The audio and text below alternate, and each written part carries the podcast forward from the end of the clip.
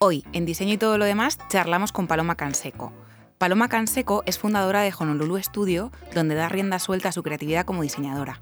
Paloma es arquitecta por la Escuela Superior de Arquitectura de Madrid y durante los años de facultad compaginó la carrera con su trabajo como editora de moda, escenógrafa teatral, diseñadora gráfica, entre muchos otros. Durante el proyecto fin de carrera cambió la escala con el grado de Ilustración y Diseño Gráfico. Más tarde, siguió ampliando conocimiento con el máster de Diseño Industrial y de Producto del IED, pero ya antes había fundado su propio estudio, donde mezcla diferentes disciplinas, desde la ilustración en cualquier superficie, desde zapatillas hasta puertas por todo Madrid, hasta diseñadora de productos como pendientes, cuadernos y mucho más. También ha explorado otras disciplinas vinculadas a la tecnología, como el diseño de productos y servicios digitales.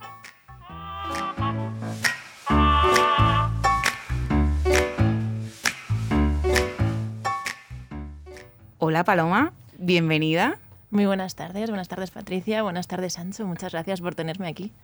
Pues en este caso empiezo yo, porque siempre las preguntas las empieza Ancho, pero, pero bueno, nosotras tuvimos el placer de conocernos en el primer año de carrera en la ETSAM y, y, creo que eres una de las personas más polifacéticas que conozco y además ya lo demostrabas allí. O sea, como contaba, cuando, cuando estábamos en primero de carrera, yo recuerdo, a lo mejor me falla la memoria y he reconstruido recuerdos, pero, pero no sé si fue en el primer año o en el segundo, que trabajabas en un bufete de abogados haciendo gestiones y era como impensable cuando, bueno, yo venía de, Cáceres, venía a Madrid, eh, estábamos todos que no sabíamos ni por dónde no, nos venía un poco el aire y tú ya estabas trabajando, eh, ya estabas creando. Entonces, eh, quería empezar, en este caso, yo preguntando, porque y también lo hilo con la introducción cuando decía lo de que ampliabas conocimiento. O sea, en este caso, eh, tú no has ido casi especializándote, sino que has ido como abriendo campos cada vez más.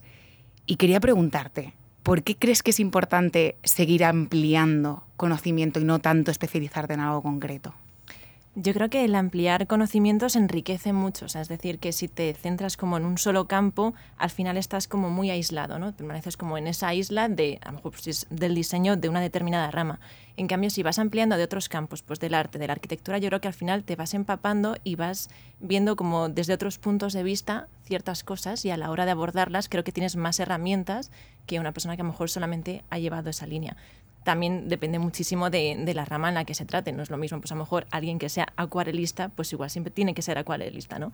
Pero si, por ejemplo, hablamos de, pues de experiencia de usuario, pues a lo mejor hay distintos puntos de vista de, desde la arquitectura o, por ejemplo, desde eh, cómo abordar una aplicación o incluso cómo entrar a un restaurante, cómo entro, qué es lo primero que veo, qué son los colores, los aromas. Creo que al final, si te vas empapando eso de, otras disciplinas, creo que, es, que surge un diseño más rico, más elaborado y más profundo, no tan superficial. A mí de esto que cuentas y viendo todo lo que has hecho, eh, tengo la curiosidad de qué cosas decides aprender por, porque has estudiado un montón de cosas, qué cosas decides aprender por eh, pura curiosidad y exploración personal, porque parece, por ejemplo, que has toqueteado con cosas del ámbito de la moda, eh, pero luego has formalizado más cosas del mundo del diseño. ¿Por, ¿Por qué has decidido explorar unos caminos vía la formación más académica, arreglada, tal, y otras cosas simplemente las has explorado, esa exploración? No sé. Quiero entender qué te lleva a ser autodidacta en unos ámbitos y a, y a formalizar otros. Yo creo que ante todo es, comienza todo con la curiosidad de aprender, de tocar, de pues un poco de ampliar conocimientos y luego es ver qué un poco que te da ese mundo. Por ejemplo, en, en el caso de la moda eh, empezó por mucha ca eh, casualidad, es justo cuando empezaban todos los blogs de moda, a mí me gustaba la fotografía muchísimo y empecé como a hacer pequeñas fotografías pues por la calle, como empezó de Sartorial a hacer fotografías de street style. De ahí me llevó eh, pues a un evento de moda, conocí a otra persona que escribía y justo de esa pequeña relación salió el ir a hacer fotografías a, las pasarelas de París, de Milán, de Londres. Entonces surge como de esa casualidad una pequeña exploración. Es verdad que en ese caso, por ejemplo, era, es un mundo muy sacrificado para la mujer. O sea, es como muy poco, te da muy poco la bienvenida cuando eres mujer fotógrafa en, en, pasarelas. Es como que siempre son los hombres y siempre son los mismos y tienen su sitio y se conocen desde hace mucho tiempo y tú llegas con tu camarita, no conoces nada, estás ahí ajustando exposiciones y entonces pues sí que es verdad que, que al final también era bastante repetitivo, aunque veías cosas maravillosas, pero yo sabía que no era eh, lo que yo quería. Yo quería crear. O sea, sí que había como un, alma creativa de, diseñar cosas y a lo mejor de estar al otro lado. No tanto la fotografía tan mecánica, por ejemplo, sino a lo mejor de, diseñar esa pasarela, de cómo es ese espacio donde se va a mostrar. Entonces yo creo que al, ir tanteando diferentes cosas, yo entre que he sido muy indecisa y muy curiosa, pues he ido como probando y al final eh, afinando un poco el camino más hacia el diseño y la creatividad. Y en ese territorio, por ejemplo, la, o sea, a la ilustración formal, académica, que tiene mucho, hay mucho conocimiento, hay, se puede aprender de mucha gente y tal, me imagino que también has hecho el mismo ejercicio explorativo. Primero empiezas a ilustrar y luego dices, ah, esto me interesa o quiero profundizar. Es, que es esta parte en la que, me gustaría que, que nos contaras, porque yo creo que hay mucha gente que le puede pasar o que puede dudar y yo qué sé, igual a alguien le ayuda, que, que, no sabe cómo afrontar pues intereses que tiene o si profundizar o no profundizar.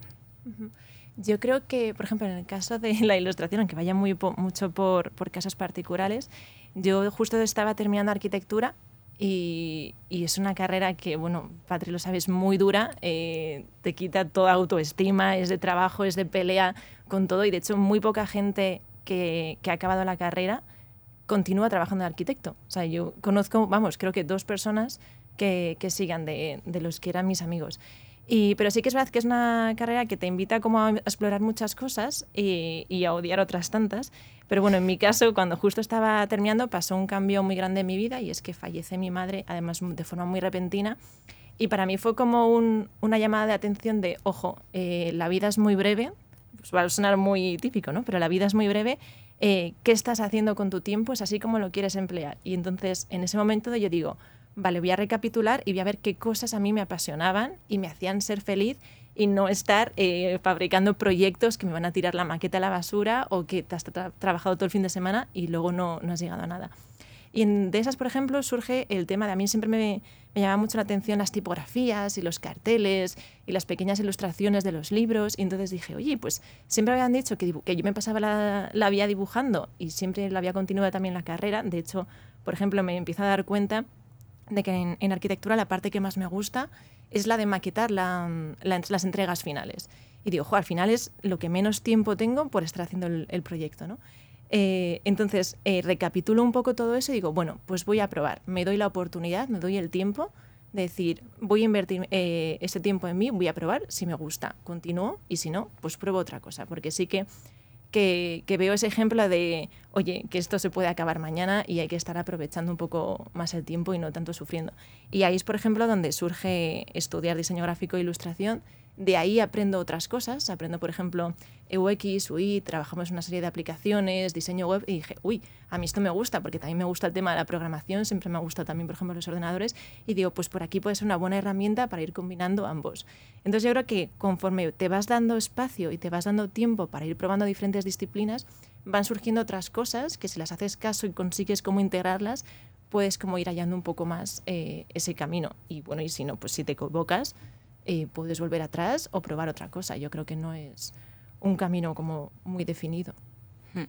Es verdad que, estamos hablando casi de los proyectos que salen más de ti, pero has trabajado bastante por cuenta ajena. De hecho, todo el tiempo, casi, hasta, como comentábamos, durante la carrera y después de la carrera, incluso fundando tu estudio, trabajas para, para otras empresas, ¿no? Y compaginas tu trabajo en el estudio pues con cosas como el UX en iWin, arquitecta y diseñadora de interiores en 3G Office, en el equipo de comunicación de la Fundación Normal Foster y, bueno, millones de cosas más, ¿no? Te quería preguntar cómo compaginas esto de trabajar como emprendedora y tener tu propia empresa y trabajar por cuenta ajena. O sea, ¿qué aprendes de cada uno o qué te llevas de cada uno de los dos ámbitos? Pues es muy complicado, no lo voy a negar, eh, porque al final la parte que más sufre siempre es la, es la emprendedora, es la que dejas menos tiempo y debería ser al revés, debería ser a la que dedicas más energía porque es tu proyecto y es tu sueño. Em, pero es verdad que lo mismo, la curiosidad y la indecisión me lleva a ir probando cosas, veo oportunidades que me atraen mucho y que puedo, de las que creo que puedo aprender muchísimo y, entonces al final decido apostar por ellas y a la par ir probando un poco lo otro. Entonces es complicado, pero sí que creo que al final te, te aportan mucho. Te aportan por un lado como una especie de rutina que a veces se pierde un poco en la parte emprendedora, sobre todo en proyectos como más creativos y más artísticos. Em, te aporta esa rutina, te aporta esos proyectos comunes y luego hay veces que, son, que una integra a la otra. Por ejemplo, con, con 3G Office sí que ha habido ocasiones en las que precisamente por yo tener eh, otras disciplinas en las que trabajar, de diseño gráfico o de muralismo, se han podido entregar, e, integrar dentro de, los propios proyectos de 3G Office, por ejemplo. Entonces, al final sí que llega un punto en que a veces se, se van mezclando. O, por ejemplo, pues con Norman Foster Foundation, em, el hecho de que yo ya hiciese fotos ayuda a que en los eventos pues empezamos a hacer fotos, unas pequeñas visitas que hacíamos guiadas, se integran en esas fotos. Entonces, al final vas como creciendo un poco y uno te da una cosa y el otro te va aportando otra pero sí que llega a un punto yo creo en que hay que desbridar y, y apostar por uno de ellos. Y, y, bueno, siempre es como muy complicado, es como ya, ya, no sé, ya. me gusta, me quedo con lo de la rutina, porque yo es algo, yo no he montado todavía mi empresa, digo todavía porque en algún momento lo haré, eh, y siempre digo lo de qué bien me vendría a mí ser que tengo bastante disciplina, pero lo de levantarme por las mañanas yo soy de noches. Entonces digo, qué bien me viene a mí de vez en cuando venir al trabajo porque tengo un horario que es te sientas de 9 a 6 o de 9 a 8, porque luego ya quedas haciendo otras cosas. Y eso de la rutina creo que ayuda mucho en el mundo profesional y luego en el personal como que te permites el fallar, el bueno, pues si hoy no puedo por lo que sea, tampoco pasa nada. Y claro, en el trabajo no te puedes permitir eso. Así que me quedo con, con ese aprendizaje. También con el contacto con otras personas, que también enriquece mucho. Si al final estás montando tu proyecto solo, estás tú solo y tienes que hacer toda la gestión, toda la administración, eres el publicista, eres el creador, eres el que está buscando proyectos. Entonces, al final el hecho de estar trabajando también con otra gente, a lo mejor de ahí justo hay un comentario que hace alguien, te ayuda a ti a generar una idea luego para otra cosa. Entonces, como que ese contacto y justo esa rutina de, un poco de disciplina, eh, yo creo que viene muy bien en esa parte. ¿Qué le... Para, para que esto, porque al final parece que unos cubren unas carencias de otras, ¿no? Pero ¿cómo sería tu estudio si no tuvieras esa necesidad? Porque también puedes, o sea, puedes hacer una apuesta o puedes integrar.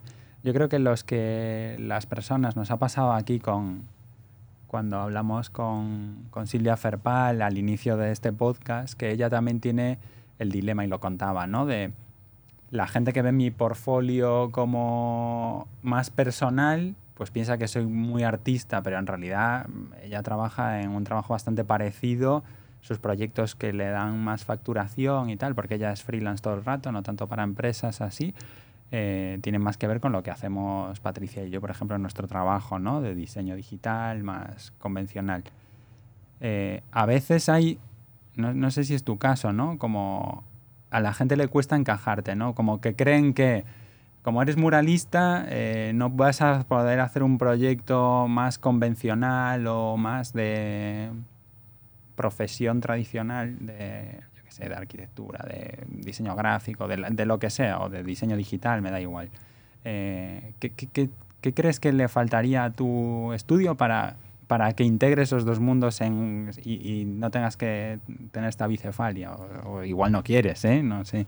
No, ahora, o sea, ahora mismo sí que es verdad que mantenía los dos, yo creo que por quizás un poco de miedo a ese salto, ¿no? De, ojo, que venga, vamos a por ello, ¿no? Y al final, pues diferentes circunstancias que dices, no, no, no, espera, voy a continuar. O muchas veces también ha sido porque veo una oportunidad que me atrae muchísimo y digo, pues que no quiero dejar pasar, pero tampoco quiero dejar de hacer lo mío, ¿no? Un poco también volviendo a esa indecisión.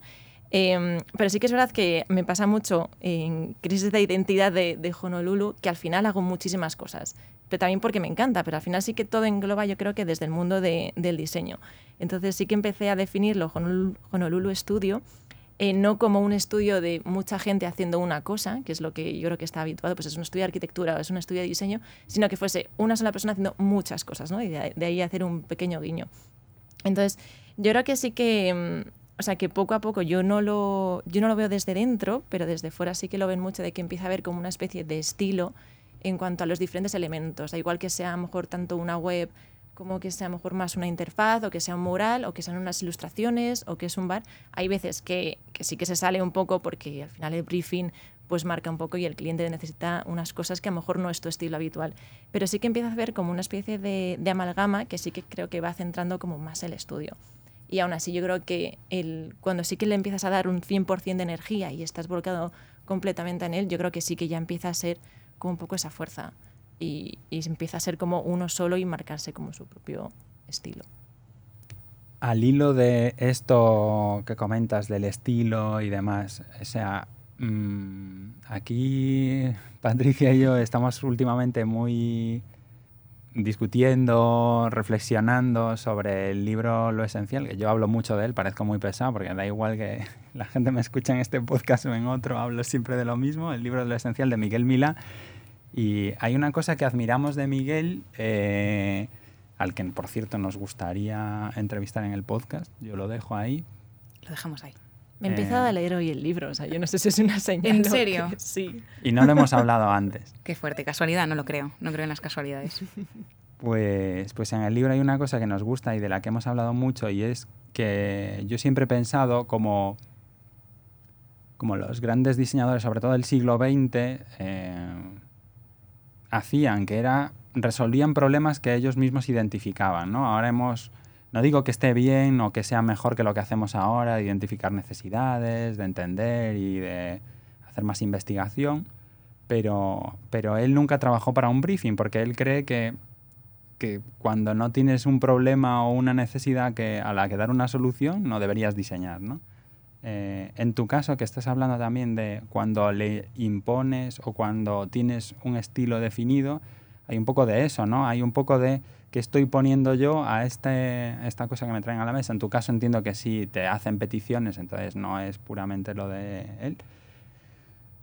Pero, pero tú qué prefieres? ¿Crear con total libertad o en base a tus propios problemas, necesidades y demás? ¿O tener un briefing en el que te den unas limitaciones? Y... Yo soy muy fan del briefing. A mí me gusta mucho porque creo que el, que el diseño es eso, justo. Sale de, resolver problemas y de, de resolver preguntas y crear nuevas preguntas.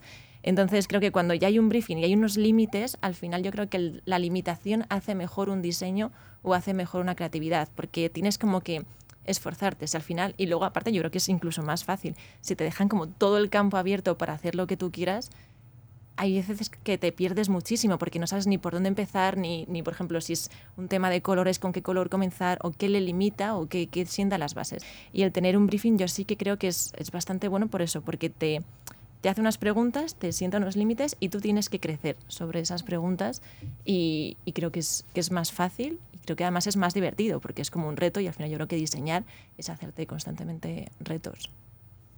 Me parece interesante lo que dices también de los límites, porque mm, yo lo he pensado muchas veces en el tema de la arquitectura. Siempre digo que los mejores arquitectos son los que, mm, los que construyen con muy poco presupuesto obras maravillosas, ¿no? O sea, las viviendas de protección oficial que de repente eh, alguien simplemente por separar las tablillas de la terraza no cuentan como metros construidos, cuentan como la mitad y consigue que una vivienda de protección oficial tenga terraza, me parece maravilloso. Así que yo creo que también eh, el hecho de los límites ayuda mucho a, a estirarlos y sacar lo mejor de ti. E igual lo digo, igual cuando te dan presupuestos eh, extraordinarios que dices, eh, te pierdes mucho. Dices, como tengo tanto dinero, no sé qué hacer. No me ha pasado nunca, ¿eh? también te digo. no me ha pasado, pero, pero bueno, ahí lo, lo dejo. A mí tampoco, ¿eh? Que igual me quedo callado y la gente piensa que yo manejo mucho dinero. Eh, antes de pasar a otro tema, quería preguntarte, eh, de todas tus facetas artísticas, ¿hay alguna que tengas ganas de explorar que no hayas explorado todavía? Buena pregunta. Es que soy muy de, de explorar. O sea, soy de si algo me llama, voy a por ello. O sea, por ejemplo, en, en la, en la cuarentena eh, me puse a explorar el mundo de la piel, del trabajo del cuero. Porque entonces me compré agujas y directamente, pum, a por ello. Entonces, como que normalmente suelo ir a por aquellas cosas que me llaman porque creo que luego seguramente las pueda integrar en algo o pueda salir algo de, de ahí interesante. Pero sí que, por ejemplo, hay una cosa em, que me gustaría explorar un poco más y es todavía integrar más la tecnología dentro del arte, o a lo mejor pues con temas de programación o con temas un poco más automáticos. Eso sí que es un mundo que en algún momento he tocado un poquito y que, me gustaría explorar bastante más, con temas de, pues, tipografía o un arte un poco más... em, que sea como más experiencia, o sea, que no sea algo más estático, sino que el usuario pueda experimentar, pueda jugar con ello y pueda ser partícipe de esa propia obra o de ese propio diseño. ¿Algo que estés experimentando ahora? o algo en lo que estés ahora muy metida que te ocupe, aparte de leer lo esencial de mi Pues ahora mismo la verdad es que estoy en un proceso de, de, parar y de mirar y ver un poco horizontes. Estoy en ese momento en el que de repente deshaces la web y la vuelves a reconstruir y dices qué quiero mostrar, qué no quiero mostrar y cómo lo quiero hacer divertido. Y ahora estoy sobre todo ese, un poco en ese mundo más digital y a la vez estoy como explorando nuevas técnicas eh, más manuales. Siempre ando un poco entre lo digital y lo manual. Y entonces eh, me comprado una especie de pinturas que es como más de volcar y de manchar. Yo que soy como muy perfeccionista de la línea y que quede todo así. Y estoy intentando sacarme de, esa, de ese perfeccionismo y ver qué pasa. Si se tira pintura y se juega con ello. Y estoy ahí un poco en esas dos cosas. ¿Qué has aprendido explorando? a mí me parece un, a mí el otro día me han pedido una charla eh, hace poco eh, que repasara un poco muy conectada. Me, está recordando muchas cosas de, de, mi pasado a hablar contigo. Entonces, porque me pidieron una charla que contara todos mis proyectos personales que he ido hacia los personales, o sea, proyectos por los que no he ganado dinero, que he hecho simplemente como exploración tal. Y y cuando te pones en retrospectiva o a hacer tu portfolio o a ver proyectos del pasado, eh, yo creo que se aprenden muchas cosas. No sé cómo es este ejercicio de filtrar, de eliminar, de construir una historia, de seleccionar, que muchas veces hablamos de esto los diseñadores o las diseñadoras para con los demás, ¿no? con lo que seleccionas para otros o lo que decides que queda. Pero de ti misma en este proceso me interesa saber eh, a qué conclusiones estás llegando o qué te parece que más destacable está siendo muy difícil porque mm, por un lado te quieres quedar con esas cosas que te hizo mucha ilusión crear, pero que a lo mejor ya ahora no es tu estilo y las hiciste hace mucho tiempo y realmente si te pones desde el punto de vista objetivo del portfolio y dices, es que no debería incluirlo porque no, no habla el mismo lenguaje a lo mejor o a lo mejor no quiero que, no sé si que se muestre eso, pero es verdad que te entra ternura, ¿no? A lo mejor con alguna de esas cosas. Y luego por otro lado hay como otros proyectos que, por ejemplo, se salen mucho de la estética, que a lo mejor a mí más me llama o me gusta o me, me gustaría enfocarme, ¿no? Eh, que también al final el portfolio es un poco como qué trabajos presentas, qué has hecho o qué querrías hacer. También un poco ese, ese, ese doble dialecto. Y hay algunos que sí que es verdad que me han dado oportunidad a otros, pero que luego la estética no guarda la misma relación. Y entonces es un poco un ejercicio de qué hago, qué dejo fuera, este lo querría dejar fuera, pero debería estar dentro, y este que debería dejarlo fuera, lo dejo dentro. Entonces es, es un tira y afloja. Ya me está costando, está siendo difícil porque al final hay como muchísimas cosas y muy variadas, precisamente justo de, de lo que hablábamos antes, ¿no? De, de tocar muchas disciplinas, de ir experimentando y luego qué es lo que realmente luego dice esto es de Paloma Canseco, seguro. Entonces está siendo bastante difícil. También es un poco de aprendizaje de, decir, ¿cómo hice eso? o sea, ¿por qué? Y luego en otras sí que es verdad que es como, madre mía, digo, yo me planteé antes ese proyecto, nunca lo había hecho, luego quedó genial, era una superficie enorme y, también te da un poco eso de halago. Pero yo creo que es un poco de, al final, un balance, ¿no? De, creo que sí que es bonito dejar a lo mejor algunos temas, algunos trabajos como mucho más personales, que a lo mejor no luego no va a dar tanto trabajo, pero que sí que yo creo que hablan mucho de, de una persona, de un artista, el, dejar algunas cosas así, por ejemplo. Siempre he sido un defensor en esto que estás contando, siempre he sido un defensor de la ausencia, es, el mundo de la utopía, ¿eh? lo que voy a decirme. Eh, ya la gente puede venir con los cuchillos o con las... Eh, en alto porque lo que voy a decir es una burrada he sido muy defensor siempre de la gente que ha mantenido un perfil libre de portfolio, porque creo que esta, este dilema al que te estás enfrentando le pasa a mucha gente, pero te pasa por, por ponerlo en un portfolio. O sea, cuando no tienes portfolio, eres mucho más libre o eres mucho más a la hora de modular tu proyección, porque tú decides, es verdad que te requiere un escala peor, porque depende de las conversaciones que tienes con, con las personas, pero tú puedes, en función de lo que buscan o de lo que crees que puedes, eh, de lo que puedes colaborar con una persona, con una empresa o con quien sea, enseñar algo que les encaje en lo que crees que están buscando y no te anclas a la proyección, ¿no? que, que yo creo que pasa mucho, sobre todo a los que hacéis un trabajo más eh, creativo, artístico. Nos pasaba también cuando estuvo Valeria Cocodávez aquí en el podcast que hablaba pues eso del cambio de estilo, ¿no? Que ella pues o sea, que cambia mucho el trazo, que es difícil de identificar para lo que está acostumbrado, ¿no? Y Sí, en un mundo ideal que no tuvieras necesidad de un portfolio. La vida sin portfolio ya. Yo, yo la bandero, ¿eh? Sería genial. Lo que pasa es que es verdad que para los que todavía a lo mejor no tenemos un gran nombre o los que cuando llega una nueva empresa y te busca y dice, ¿y esta persona qué hace? ¿no? Entonces ahí sí que es verdad que es necesario un portfolio. A lo mejor antes de esa fase de contacto, el que vean qué trabajo pones, qué te define. Es verdad que yo, yo soy muy fan de poner muy poco. Y hasta ahora había mucho y por eso he dicho, vamos a replantearlo todo, porque al final cuanto más hay, es como que más fáciles de criticar, yo creo, o más fáciles de que algo no te encaje, que si a lo mejor tienes tres cosas y son como súper potentes y dicen mucho de ti, creo que, que, expresan más y que van a dar una mejor idea e incluso a lo mejor abren la puerta a otras cosas. En mi caso es que es eso, que es como son tantas disciplinas, al final es como dices, ¿qué hago? ¿Cojo una de cada? ¿No? ¿Lo dejo? Y ahí es ese un poco el trabajo, pero sí, lo del portfolio es, yo creo que es lo peor. O sea, cada vez que hay que rehacerlo, es como, no, no, no, ya ha llegado ese momento. Además, ahora que lo estoy pensando, a lo mejor digo otra burrada, ¿eh? también, Ancho, pero creo que son las carreras artísticas quien tienen portfolio. No me imagino yo a un desarrollador. También, claro, poner código en el portfolio es raro, pero... Pero, pero sí, proyectos, no sé. Sí, pero bueno, los diseñadores lo tenemos. No veo un economista poniendo un portfolio. No, bueno, no. No, ahí con el currículum y la empresa en la que has estado. bueno, hay diseñadores que también se manejan así, cosa que no, o sea, por un lado, o sea, mmm, el trabajo tiene que ser demostrable. No digo que el portfolio sea la mejor manera de demostrar que haces un buen trabajo. Por eso creo el mundo sin portfolio. Pero yo conozco a diseñadores que tienen eh, carreras largas de más de 30 años trabajando. Mmm, y que, que, se manejan sin portfolio, o sea, y que nunca lo han construido. A lo loco. Pero no son famosos, ¿eh? Es gente que hace proyectos pequeños con empresas pequeñas que al final, pues, unos te recomiendan a otros, hay parte de tu trabajo que se conoce porque la gente tiene curiosidad. Oye, ¿quién te ha hecho esto? Eh, al final, boca a oreja, se puede mantener. O sea, no es tan necesario. Y yo creo que da mucha libertad, porque si en un momento dado tú quieres hacer un giro no, no, nadie está condicionado por, por ese portfolio, pero, pero yo, yo creo que además hoy lo que dices de poquito está bien, porque es que cuánto, cuánto dedica un cliente tuyo a explorar tu trabajo.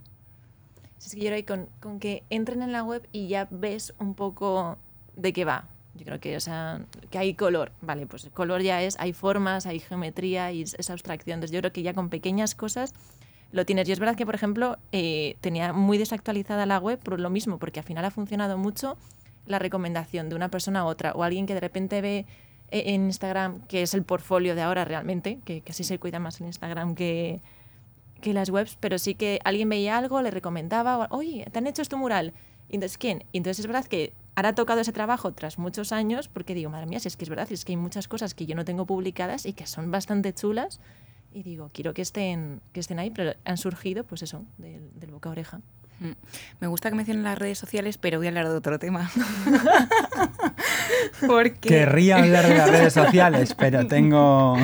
Pero es que, eh, como hemos recortado el podcast a menos de una hora, pues se me hace cortísimo. Pero quería hablar contigo de un tema porque, porque bueno, sí que empezaste la carrera el mismo año que yo, pero tienes un año menos. Y yo no he repetido nunca, ¿vale? Así que, a ver, lo que estoy diciendo con muchísimos rodeos es que, eh, bueno, pues eres como más inteligente de la media, o, no sé cómo llamarlo, si de altas capacidades, o digamos que eres bastante inteligente. Suena todo terrible. Sí, por eso no sé cómo tratar bien el tema, por eso he intentado ahí con el acertijo. Eh, ahora Sin hacerme de menos a mí, claro, estoy en la misma sala, lo entiendo hay como mucho debate ahora con esto de ser normal, entre comillas, o tener entornos donde la gente con altas capacidades eh, pueda desarrollarte, desarrollarse abiertamente, ¿no? Y quería preguntarte, a ti personalmente, ¿cómo te ha afectado que te subieran de curso cuando eras pequeña? A mí es verdad que, bueno, no sé si son altas capacidades o no, yo creo que hay, hay como niveles. No estoy yo muy puesta en, en el tema, pero sí que hay niveles en los que sí que es eh, es, sí que necesitan como una educación especial porque hay mucho que, aprovechar y es una inteligencia maravillosa. A mí, según, según me lo pintaron, eh, aprendía muy rápido. digamos así. Es verdad que yo creo que esa curiosidad, a lo mejor que ahora lo manifiesto de aprender muchas cosas, yo creo que ya venía mejor de pequeña y era como, en plan, dame más, dame más, dame libros, dame, dame cosas, ¿no? Y es verdad que a mí me, me pasan de curso cuando era muy pequeña, eh, con cinco años, me meten ya en primaria, en lugar de estar, creo, bueno, ahora habrá cambiado todo, pero creo que tienes que estar como un año más en infantil y me pasan a primaria. Y durante el primer año eh, fue maravilloso, bueno, yo no noté nada y tal, y fue todo muy bien. Pero es verdad que luego de ahí vino un cambio a otro colegio y ya fue como doble cambio. Entonces era como la chica nueva, eh, y luego además la chica que es un año más pequeña, que ha entrado como a mitad de curso hasta que se ha resuelto los papeles. O sea, yo tenía como todas las papeletas para el bullying. Entonces era como, tómala, me ha tocado. Y es verdad que fue en ese aspecto bastante difícil la adaptación, pero no sé si fue a lo mejor por, por el colegio al que fui, por los compañeros, por los profesores, a lo mejor que no sabía manejarlo, porque es verdad que había varios profesores y era como, pero esto como que aprende más. Claro, y era como de sacar 10 y 10 y 10 y 10 y era como una ansia de, de, conocer, ¿no? Y es verdad que luego a nivel de social, pues te cuesta un poco más, pues porque tu tiempo libre lo quieres dedicar a estudiar y aprender más cosas, ¿no? Y eso a lo mejor no te relacionas tanto socialmente. La gracia es que a mí creo que en realidad me quieren adelantar dos cursos. Wow. Y ahí fue cuando mis padres dijeron, no, no, que ya un, uno ya va a ser un choque. Pero es verdad que creo que luego en el ámbito familiar sí que supieron como alimentar un poco ese, ese ansia de conocimiento y explorar como diferentes ramas. Y luego yo descubrí una cosa maravillosa que se llama el bachillerato internacional. que mm, digo maravillosa entre comillas porque es maravillosa a quien le gusta estudiar, eh, para quien no es horroroso porque es doble selectividad, eh, aprendes como muchísimo más de cada asignatura, pero es verdad que es una buena salida para aquella gente que tenga como ese interés o, o, esas capacidades. Entonces, yo creo que, mm, por no desviarme mucho de la pregunta... Pero perdona, pero, una, una, cosilla, pensaba que el bachillerato internacional era que lo hacías en otro país. Mm -mm. ¿En qué consiste? Perdona, que el, tengo Bueno, mucha ahora no sé realmente porque sí que lo han cambiado un poco. En aquel entonces, que suena como hace millones de años, pero no, hace, no fue muchísimo, se daba en dos colegios y lo que hacía era que te capacitaba para hacer la carrera en otro país.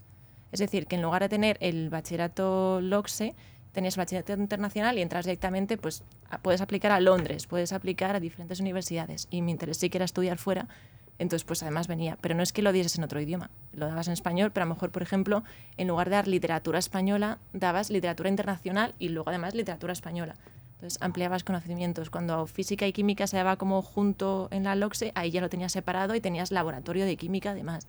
Entonces era como un poco más intenso todo, la verdad. Y, pero yo creo que sí que, o sea, sí que cuando se detectan como este tipo de, casos, sí que hay que hacerles caso porque si no hay veces que se convierte en lo contrario, en que se desinteresan los niños o no lo desarrollan, o luego acaban dando un desinterés, no sé si tanto por encajar o, porque no se les atiende y no se les motiva. Yo creo que sí que es importante motivarlos eh, y, que, se les haga caso en esas en esos aspectos. Es verdad que hay veces pues, que la sociedad no la acoge tan bien. ¿En, ¿En qué sentido, Paloma?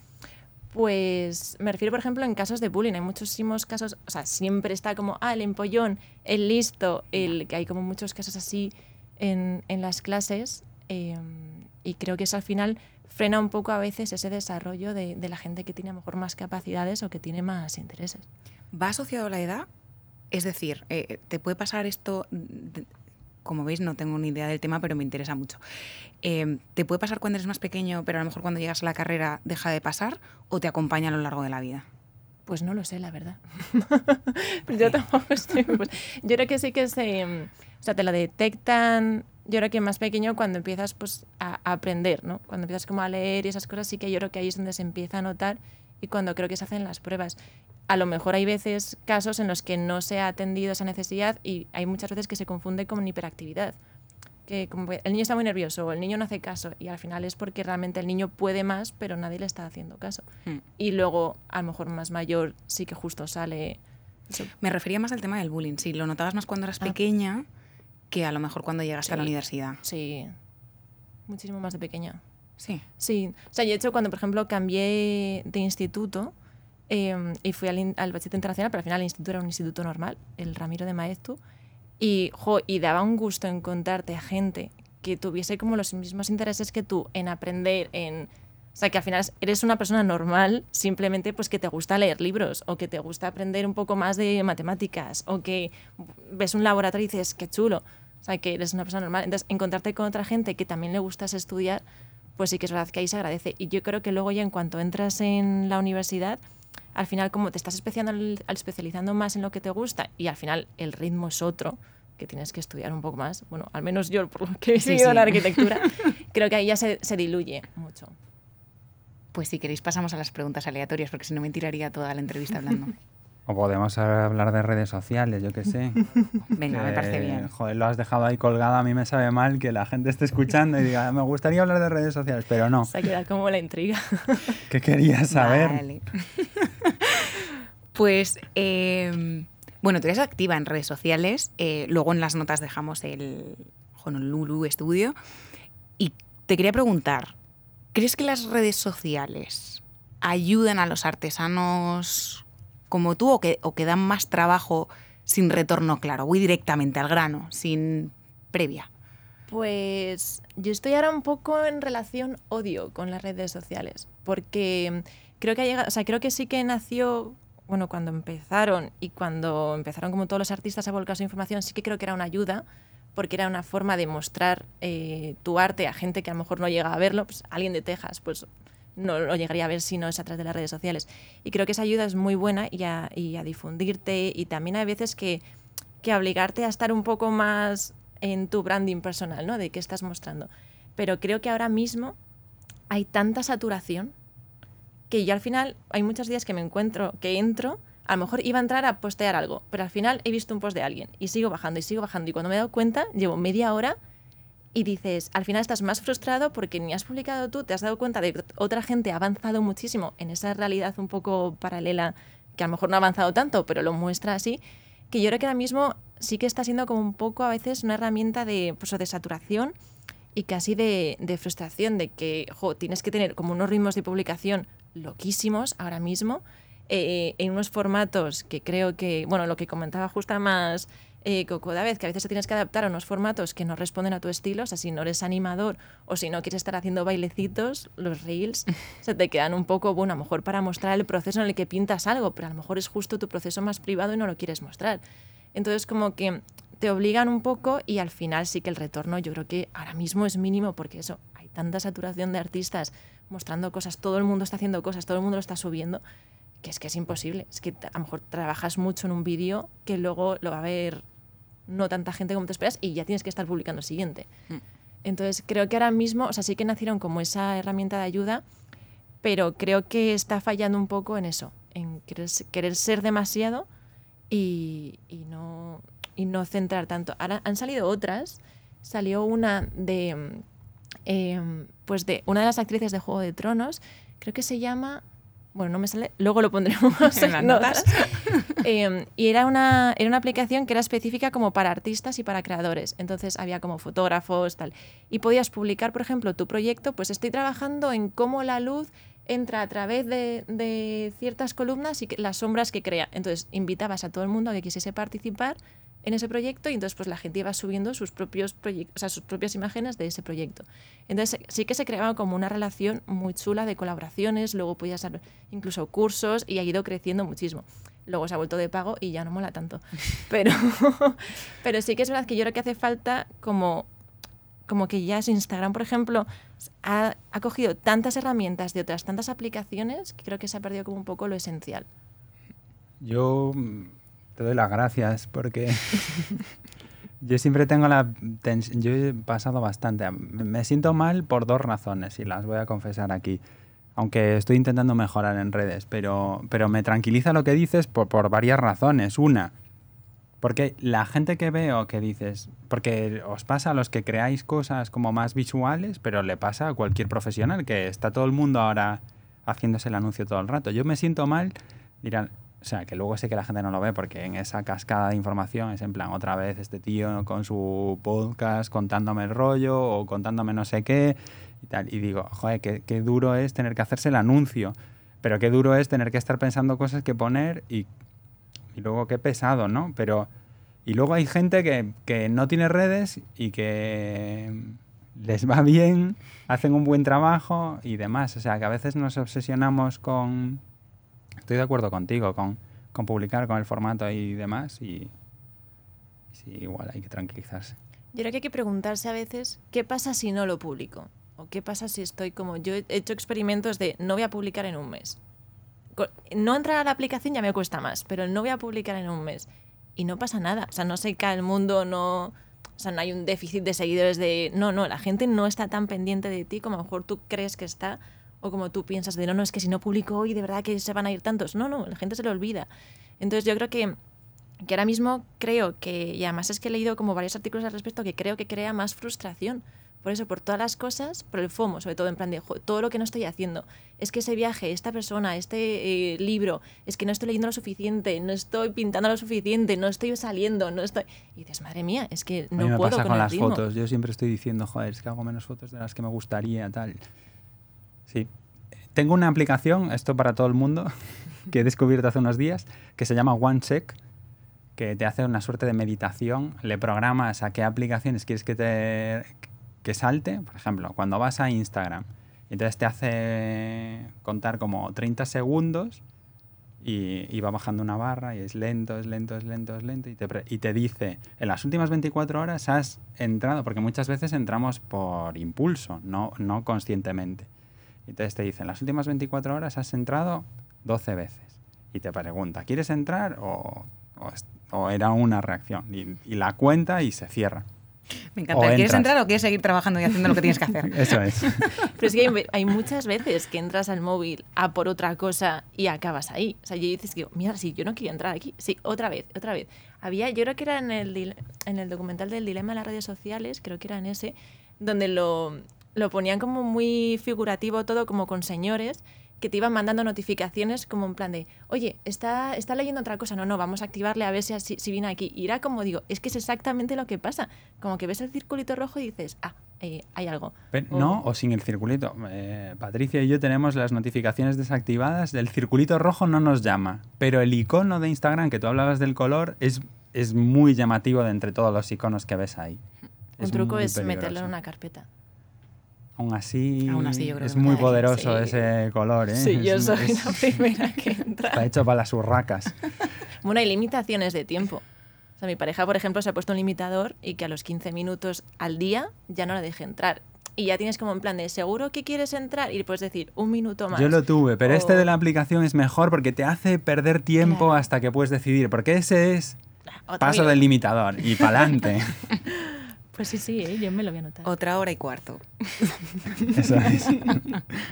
y te pone el- y luego te hace una estadística del tiempo que te ha ahorrado en tu vida, que es bastante gracioso. Es en plan, has intentado entrar eh, no sé cuántas veces, estiman más o menos el- las sesiones que duran en Instagram y te lo pone. Pues has ganado una hora y media para tu vida y cuando llevas un año, pues has ganado dos semanas este año que no has estado en Instagram. Que, no, que poca broma. Sería interesante que te pusiese como otra actividad que hacer mientras esperas a entrar. Porque seguramente que en cuanto que empiezas esa otra actividad ya se te ha olvidado. Creo que en el entrar. Pro lo estuve mirando, porque una de las cosas que a mí me pasa es, joder, podría acabar un capítulo de lo que estoy leyendo en Kindle. Que me abra Kindle. O sea, ponme la reflexión, quítame la reflexión. No, no vayas, mándame a Kindle. Creo que se puede hacer, pero en la versión gratis no. Pero es posible. Y, si esto no, es lo que es estar sentado con eh, creativos, diseñadores que están todo el día dándole vueltas. Y ahora sí vamos a las preguntas aleatorias, porque esto es una locura. Venga, que lo de las redes es un agujero negro, aunque no las estemos utilizando. Totalmente. Pues si queréis vamos con la primera. Venga. ¿En qué aspecto sigues siendo la misma niña que cuando... Perdona, la misma persona que cuando eras una niña? Yo creo que en la capacidad de asombrarme y de como buscar, o sea, como que las cosas me ilusionen, aunque sean muy pequeñitas, o sea, el hecho de una sorpresa que alguien te dé, enseguida como que me asombro mucho, o cosas a lo mejor que no ves en tu rutina, me siguen asombrando bastante. Yo creo que eso sí que, o sea, me dice, además es que pones como la misma cara de cuando eras pequeña y te, te pasaba lo mismo, y a lo mejor es como, ah, una oveja, como aquí no ves ovejas, pues te sorprende una oveja, ¿no? Por ejemplo. Entonces, yo creo que eso sí que lo mantengo. ¿Hay algo de lo que te arrepientas de no haber hecho por miedo? Muchísimas cosas. Venga, vamos, vamos a por una. Em, pues mira, la mayor, y además por la que me llevo la mayor cantidad de broncas, es que yo me saqué el carnet de conducir, por ejemplo, Y luego vino la pandemia y ya no he vuelto a conducir. Y me da muchísimo miedo. Y me da mucha rabia porque al final el coche es una herramienta y es muy útil y para viajes y tal. Y me arrepiento mucho de que me frene tanto el miedo, pero es verdad que ahí entra como un miedo irracional que hay que trabajar de otras formas. Y, y yo creo que es de las cosas como que más me arrepiento. Pero Patricia te hace de coach. que- Pero creo que también puede tener que ver con que has vivido en otras ciudades. Porque, claro, eh, en mi caso, después de que me saqué el carnet, pues me fui a la- trabajar a Londres. Entonces, eh, yo ahí ya dije, vamos a dejar esto aparcado, porque encima, que es por el otro lado, no tener coche allí. eh, yo sé que tú te vas a mover ahora a Nueva York, o sea, has vivido en ciudades como Londres. ¿Puede ser que sea por eso? No, realmente viene como de. Es que es en realidad. Viene de un miedo muy irracional a que pasen como cosas como muy súbitas. eh, es que va a sonar muy ridículo, pero en realidad es un miedo fuerte. Como por ejemplo a que el, a que el coche explote. O sea, mi mayor miedo del coche es arrancarlo. es una tontería. Ojo, que no es irracional. ¿eh? Pero me crea como mucho pánico y no sé de dónde viene esto. Terapeutas que estés ahí.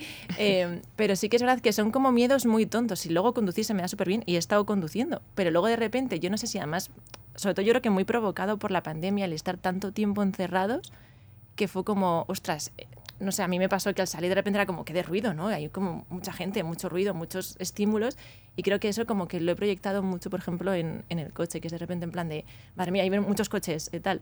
Pero luego es verdad que circular luego no lo veo tan problemático, veo problemático la máquina en sí. Curioso. Sí. Si tuvieras la oportunidad de dar a tu yo de 16 años un consejo profesional, ¿qué le dirías? Esto me lo he preguntado muchas veces, eh, igual que cuando te preguntan, por ejemplo, que si volverías a estudiar lo mismo, eh, si lo harías, y al final yo creo que donde estás es por todo el camino que has recorrido hasta ahora. Entonces, decirle algo a tu yo de 16, al final es como cambiar, yo creo que algo de tu presente, como que no serías como la misma persona que eres ahora.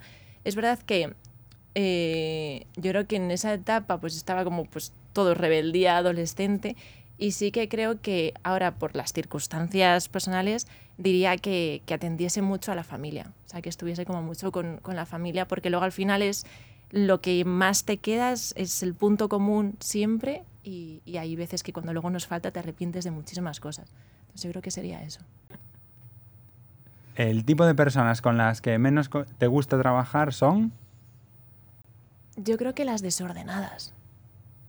Yo creo. Pero mm, no tanto en mesa, porque al final yo creo que cuando estás experimentando o estás trabajando se produce como ese desorden que precisamente da errores, que luego los errores son como a veces lo mejor.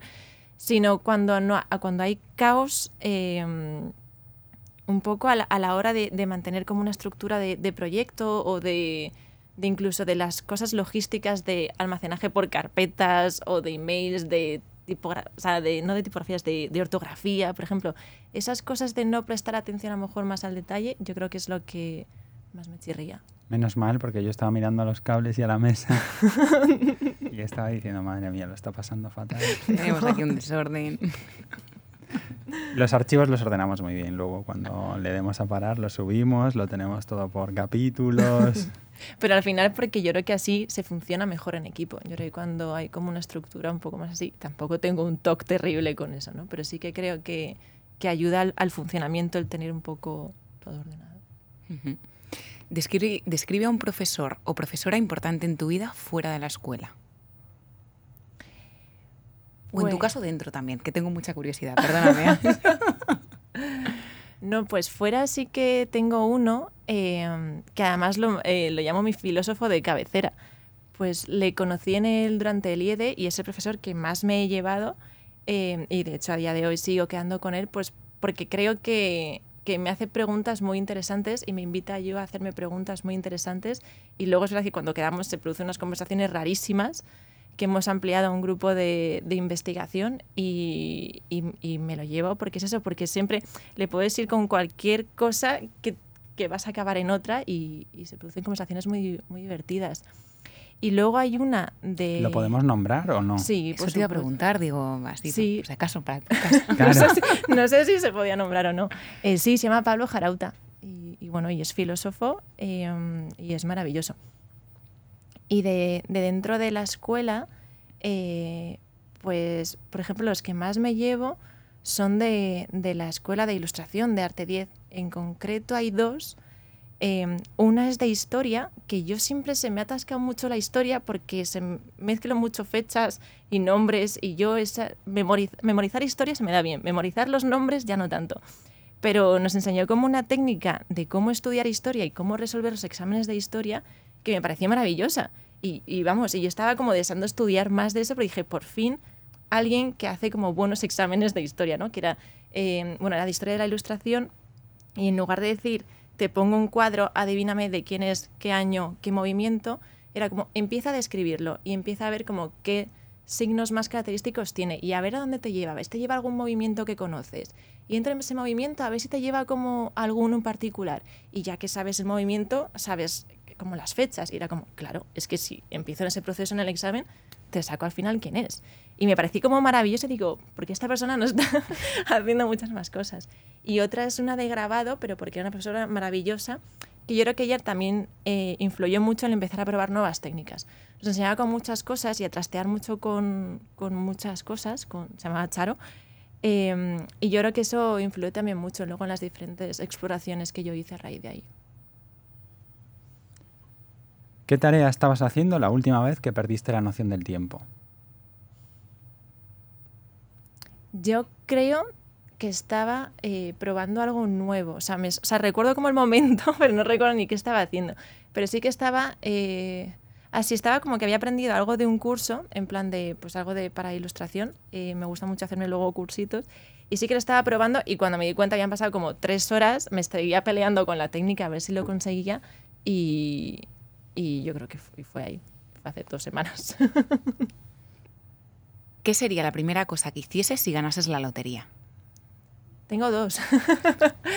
yo creo que una sería como, o sea, todos aquellos problemas a lo mejor ahora mismo que tengo varios, que, que, me están atando, si se pudiesen solucionar, o sea, en plan fácil de delegarlo a otra persona porque económicamente te lo puedes permitir, sería como genial porque te libras de cargas y entonces me haría un súper viaje. Pero un súper viaje yo creo que además eh, como a sitios más eh, recónditos y no sé, además con gente con la que quiero, de irse no a lo mejor a sitios como tan específicos, sino buscar un pueblo a lo mejor en Japón donde hacen no sé qué, ir ahí y empaparte como de otras culturas que realmente te hagan como crecer y te hagan como desconectar y, y romper un poco con, con, lo que eres y con lo que tienes. ¿Conoces Honolulu? Sí. Ah, vale. sí, pero me decepcioné muchísimo, ¿eh? Sí. Sí, sí, me planteé cambiar el nombre. sí, porque al final está muy... Es como muy idílico lo que te venden y es la peor playa de Hawái.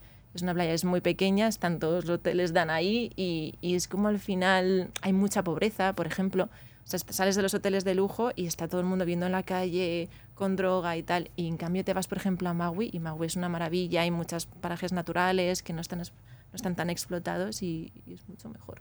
¿Por qué elegiste el nombre? Perdonar que haya hecho este, este paréntesis, pero por si acaso la gente tiene la misma curiosidad que yo.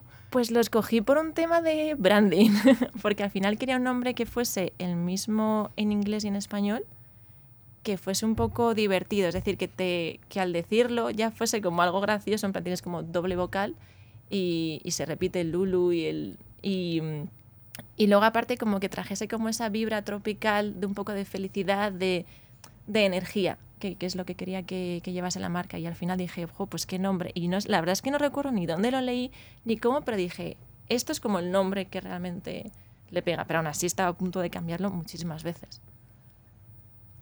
¿A qué eres un poco adicta y por qué? Más allá de hacer scroll cuando vas a publicar en Instagram.